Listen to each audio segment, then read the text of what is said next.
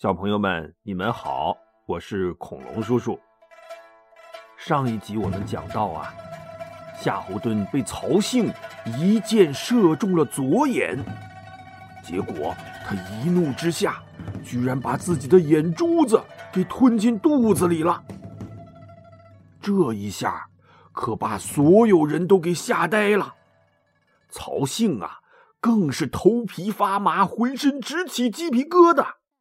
心说：“这简直就是个怪物啊！”就在他发愣的时候，夏侯惇可没停下来。他扔掉手中的羽林剑，双腿一夹马肚子，哗啦哗啦哗啦哗啦，像一股旋风一样直扑曹兴。他把手中的长枪扑棱棱一抖，一招怪蟒翻身，噗！哎呀！曹兴惨叫一声。连躲都没来得及躲呀，就被夏侯惇刺于马下。战场上顿时是一片寂静，所有人都瞪大了眼睛，张大了嘴巴，像木头人儿一样呆在那里。只有那匹战马拖着夏侯惇，哒哒哒哒哒哒哒哒，跑向曹军的阵地，鲜血。从夏侯惇的眼睛里汩汩的流出，染红了他的战袍和马蹄下的土地。还是高顺最先反应过来，他大喝一声：“还发什么呆？快抓住他！兄弟们，给我冲啊！”夏侯惇的弟弟夏侯渊也反应过来了，赶紧拍马上前，把哥哥扶回阵地。可是这么一来，曹军的反应就慢了半拍高顺的兵马已经冲起来了，没一会儿就把曹军的防御给冲垮了。吕谦和李典只好指挥着队伍边打边退，一直败退了几十里，才稳住阵脚，扎下营盘。高顺呐，打了胜仗之后，他趁着士气正旺，立刻挥军回击小沛。这时候啊，恰好吕布的大部队也到了小沛城外了。于是吕布分兵三路，一起向城外驻扎的刘备、关羽和张飞发起进攻。就刘备这点兵马，没用多少时间，三个兄弟的防线就都被冲垮了。刘备只好拨马往城里跑。吕布啊！就在后边是紧追不舍，眼看着就到了护城河边了。刘备抬头高喊：“快放下吊桥！”城头的士兵赶紧吱吱嘎嘎的把吊桥放下来。可没想到啊，吕布的赤兔马太快了，刘备刚一上吊桥，赤兔马也噌的一下紧跟了上来。城楼上的弓箭手想射住吕布，可这俩人离得太近了，他们又怕误伤了主公。就这么一愣神儿的功夫，吕布跟着刘备就一起冲进了城里。他也不追刘备了，挥舞着方天画戟啊，呜呜，劈倒了守门的卫兵，身后的大部队紧跟着他，就像洪水一样，哗。涌上了吊桥，冲进了城里。刘备回头一看，呐，嘿嘿，完喽！小沛是保不住了。他也来不及回家了，只好快马加鞭穿城而过，从西门逃了出去。吕布径直来到刘备的家里，糜竺迎出门来，深施一礼，说：“吕将军。”我听说大丈夫不废人之妻子，现在和您争夺天下的人是曹操啊！玄德平日里还常常提起将军当初辕门射戟之恩，现在他也是不得已才投靠了曹操，还望将军开恩呐！吕布点点头说：“嗯。”我和玄德怎么说也是有些老交情，怎么会忍心加害他的老婆孩呢？于是啊，他就让糜竺带着刘备的家眷去徐州城内安置下来了。然后他又让高顺、张辽驻守小沛，自己则率军去兖州支援陈宫和臧霸去了。再说刘备呀，孤零零一个人逃出了小沛，他也不知跑了多远，忽听身后有人喊他。主公，主公，等等我！刘备回头一看呐，原来是孙乾。他这眼泪呀，就止不住啪嗒啪嗒流下来了。哎，孙乾呐，现在小沛丢了，我那俩兄弟和家眷也都失散了，你说？现在该怎么办呢？孙乾想了想，说：“嗯，主公啊，不如我们暂且去投靠曹操吧，其他的事情慢慢再做打算。”刘备无奈的点点头，两个人拍马朝许都方向跑去。几天之后啊，他们就顺利的。找到了曹操的大部队。曹操把刘备接进大营，对他的遭遇是深表同情啊，还陪着刘备呀，掉了几滴眼泪。然后啊，他就让刘备跟着自己继续向徐州进发了。当大军走到半路的时候，哎，就遇到了夏侯惇他们。曹操慰问了一番。就让人把夏侯惇送回许都调养了。这时候啊，有探马来报说，吕布会同陈宫、臧霸勾结泰山一带的土匪，正在攻打兖州和附近的城镇呢。曹操眉头一皱，立刻命令曹仁领兵三千前去攻打小沛，自己则率领大部队。火速赶往山东来战吕布。走着走着，哎，前边突然闪出一队人马，拦住了去路。正是那伙泰山的土匪，共有三万多人，为首的是四个贼将。曹操啊，都懒得正眼瞧他们，直接就派出了虎将许褚上前迎战。好一个威猛的许褚啊！拎着大刀，一个人打四个，没一会儿功夫，就把那四个土匪头子打得哭爹喊娘的，领着人就逃回了萧关去了。曹军一路追杀到萧关城下，探马赶紧去向吕布报告啊。这时候啊，吕布啊已经回到徐州了，他只让陈宫和那几个土匪头子留守在萧关。这萧关呐，是徐州西边的一个县城，因为地势险要，正好可以作为徐州的屏障。吕布接到探马的报告后，便吩咐陈规留守徐州，自己则带着陈登就要赶去萧关增援。临行前呐，陈规把儿子陈登拉到一边，小声说：“儿啊。”当初曹丞相对你说过，徐州的事儿可都托付给你了。我看呐，现在时机正好，我们得赶紧下手啊！陈登啊，拍拍他爸爸的手说：“爹，你放心，外面的事儿，儿子自有分寸。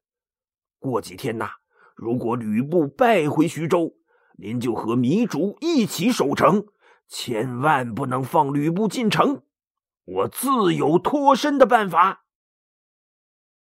陈规担心的说：“嗯，只是吕布的老婆孩儿都在城里呀，他有耳目众多，我们要想在徐州城里造反，可不太容易呀。”陈登想了想说：“爹，你放心。”我有办法了。于是啊，他辞别了父亲，转身就来见吕布，说：“将军，徐州眼看着就要被曹操给包围了，形势很危险呐。我们应当先想好退路。我建议，先把钱粮都转移到下邳城去。如果徐州真被包围了，至少下邳还有粮草可以救命。将军以为如何呀？”吕布满意的点点头说：“哎，元龙，你这主意真是妙啊！那我把老婆孩也都搬到下邳去避避风头。”陈登暗自一笑，心说：“呵呵，要的就是你这句话。”于是吕布就命令宋宪、魏续保护着自己的家眷和钱粮，一起搬到下邳城去了。这陈登。可是太了解吕布了，只这一句话就把徐州城里吕布的耳目都给清理干净了。哎，这些事情安排妥当之后，吕布啊就带着陈登直奔萧关来增援了。走到半路的时候，陈登又说了：“将军，稳妥起见，还是我先进萧关探探曹操的虚实。”没什么问题，您再进关吧。吕布点点头，心说：“陈登可真是一枚暖男呐，替我想的这么周到。”于是啊，陈登就一个人颠颠的先进了萧关了。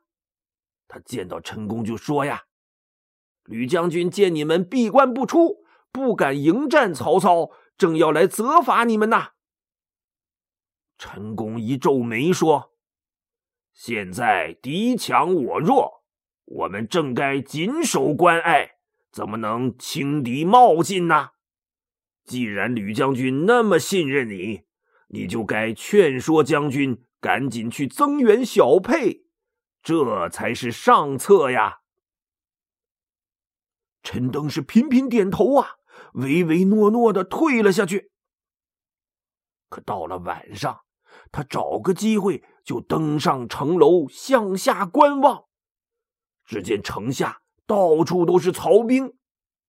于是啊，他偷偷的从怀里掏出了三封写好的信，卷成了纸卷，绑在箭杆上，趁着旁边没人，弯弓搭箭，嗖嗖嗖，都射到了城下。干嘛写三封信呢？他怕城下的曹兵看不到啊，多写几封，被捡到的机会不是更大一些吗？那信上写什么了呀？他信上啊，跟曹操约定，明晚城头举火为号，曹军可以大举攻城。哎，这三封信呐，还真被几个士兵捡到了，送给了曹操。第二天一大早，陈登辞别了陈宫，骑着马回来见吕布，说：“将军，那几个土匪头子被曹操的兵士给吓到了，正嚷嚷着要投降呢。我已经嘱咐陈宫先稳住他们，将军您可以在黄昏时分杀进城去接管萧关。”吕布赞许的拍拍陈登的肩膀，说。元龙啊，要不是你，这萧关可就真的失守了呀。他又让陈登再回萧关一趟，好跟陈宫约定好，晚上举火为号，里应外合。陈登啊啊，又气喘吁吁的跑回关里，对陈宫说：“公台呀，不好了！”曹军已经抄小路绕过萧关，杀进关内了。徐州怕是要保不住了，你们赶紧回兵救援徐州吧。陈宫一听啊，是大惊失色。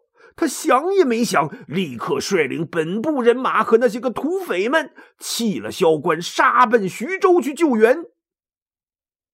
陈登啊，看着陈宫急三火四的背影。轻蔑的一笑，悠哉悠哉的登上城楼，放起火来。干嘛放火呀？他不是告诉吕布放火为号，让他进攻萧关吗？好嘛！吕布一看萧关火起，立刻挥兵掩杀过来。果然在离城不远处遇到一彪人马。这时啊，天色已经黑下来了，根本就看不清对方的旗号。双方就在黑乎影里混战起来。关外的曹军看到关上起火了，也立刻大举攻城。还攻什么攻啊？陈登早就把大门打开，等着他们进来了。吕布他们呐，从傍晚一直混战到天亮，这才看清楚，哎，这不是陈宫的人吗？那些土匪呢？嘿嘿，那些土匪多贼呀！一看不好，早就跑的一个都不剩了。吕布这才明白是中计了。好嘛，杀了一晚上，死伤的都是自己的士兵，这把吕布给心疼的。再看萧关的城头上，已经插满了曹操的大旗了。没办法，他只好和陈宫带着剩下的人往徐州跑。好不容易跑到徐州城下，吕布抬头高喊：“开门，快开城门！”没想到啊！他话音刚落，城头突然万箭齐发，吓得他一代赤兔马噌窜回去老远。这时啊，糜竺站在城头高喊：“吕布，当初你夺了我主公的徐州城，今天也该归还了。你不得再进此城。”这把吕布气的呀，他指着糜竺大叫。陈规何在？糜竺轻描淡写的说：“ 我已经把他杀了。”吕布又回头问陈宫：“陈登在哪儿呢？”陈宫啊，气哼哼的说：“将军还找他做什么？你被那奸贼害成这样，难道还执迷不悟吗？”吕布阴沉着脸，自己在军中找了一大圈可怎么也找不到陈登。徐州进不去了，陈宫和吕布只好直奔小沛。可没想到啊，他们刚走到半路，忽然看见高顺和张辽带着兵马迎了上来。吕布一愣，赶紧问：“你们俩不守着小沛，跑这儿来干什么呀？”高顺挠挠脑袋说：“呃，陈登来报信说，主公你被包围了，让我们来救援您呐。”陈宫啊，在一旁冷笑着说：“呵呵，这又是陈登那个奸贼的计策。”吕布大叫一声：“真是气死我了！我必杀此贼！”好，小朋友们，今天的故事就讲到这里，我们下期节目再见。